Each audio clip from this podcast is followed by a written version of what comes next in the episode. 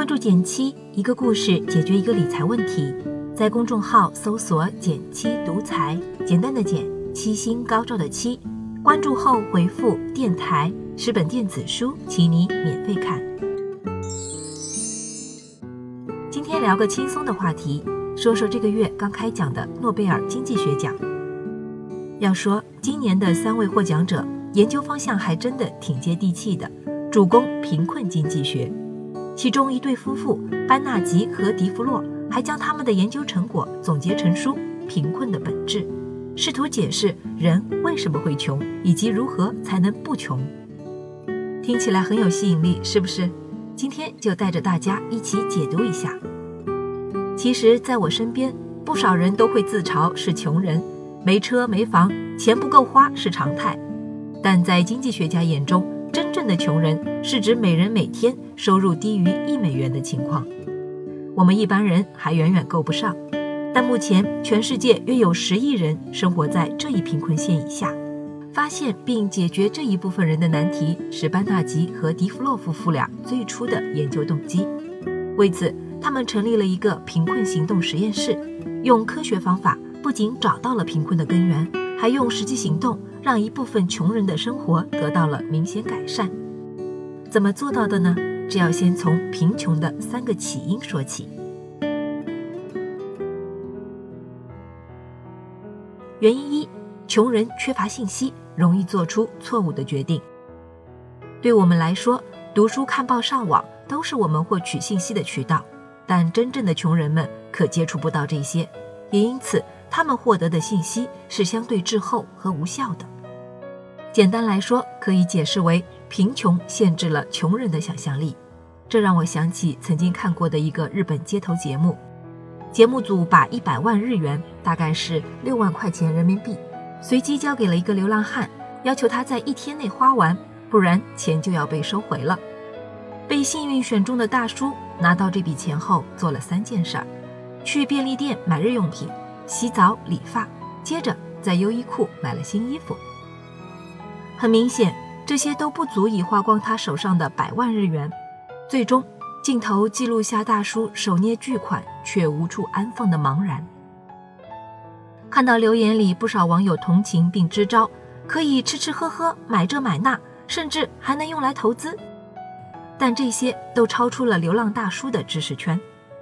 班纳吉和迪弗洛也发现了同样的问题，于是他们提出，很多慈善机构通过直接发钱来援助穷人的效果并不好，因为缺乏有效信息的穷困家庭并不知道如何把钱花在刀刃上，比如投资健康和教育。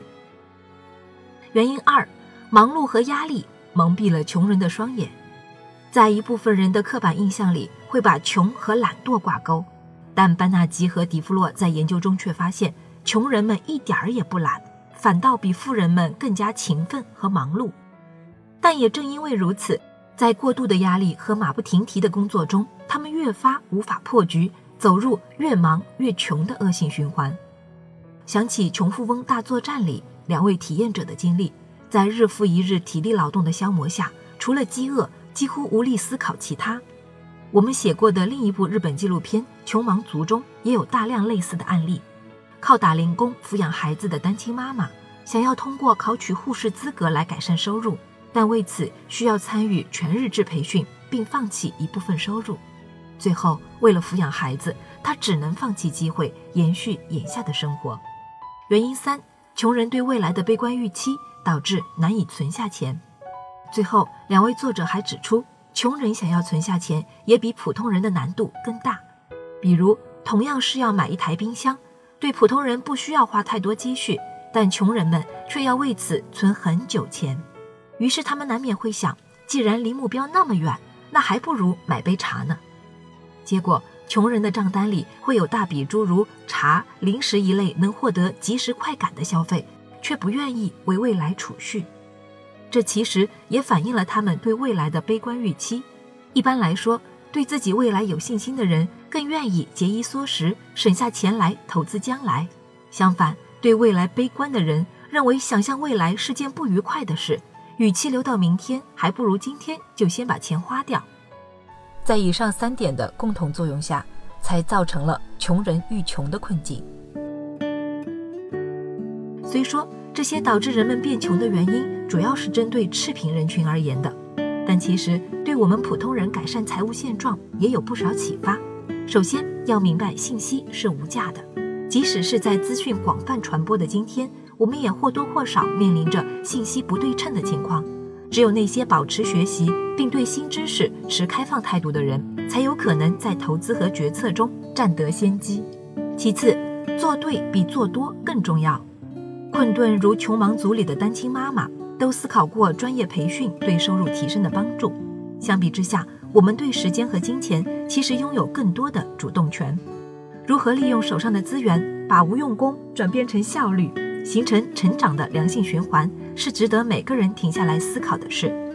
最后，在享受当下的同时，也别忘了给自己制定一个更长远的目标。虽然我们不建议大家因为攒钱而过分克扣眼前生活。但对未来的责任感的确能督促你放弃一部分享乐消费，毕竟追求稳步的资产正增长，对我们普通人来说才是逃离贫困陷阱最有效的方式。好了，今天就到这里啦，右上角订阅电台，我知道明天还会遇见你。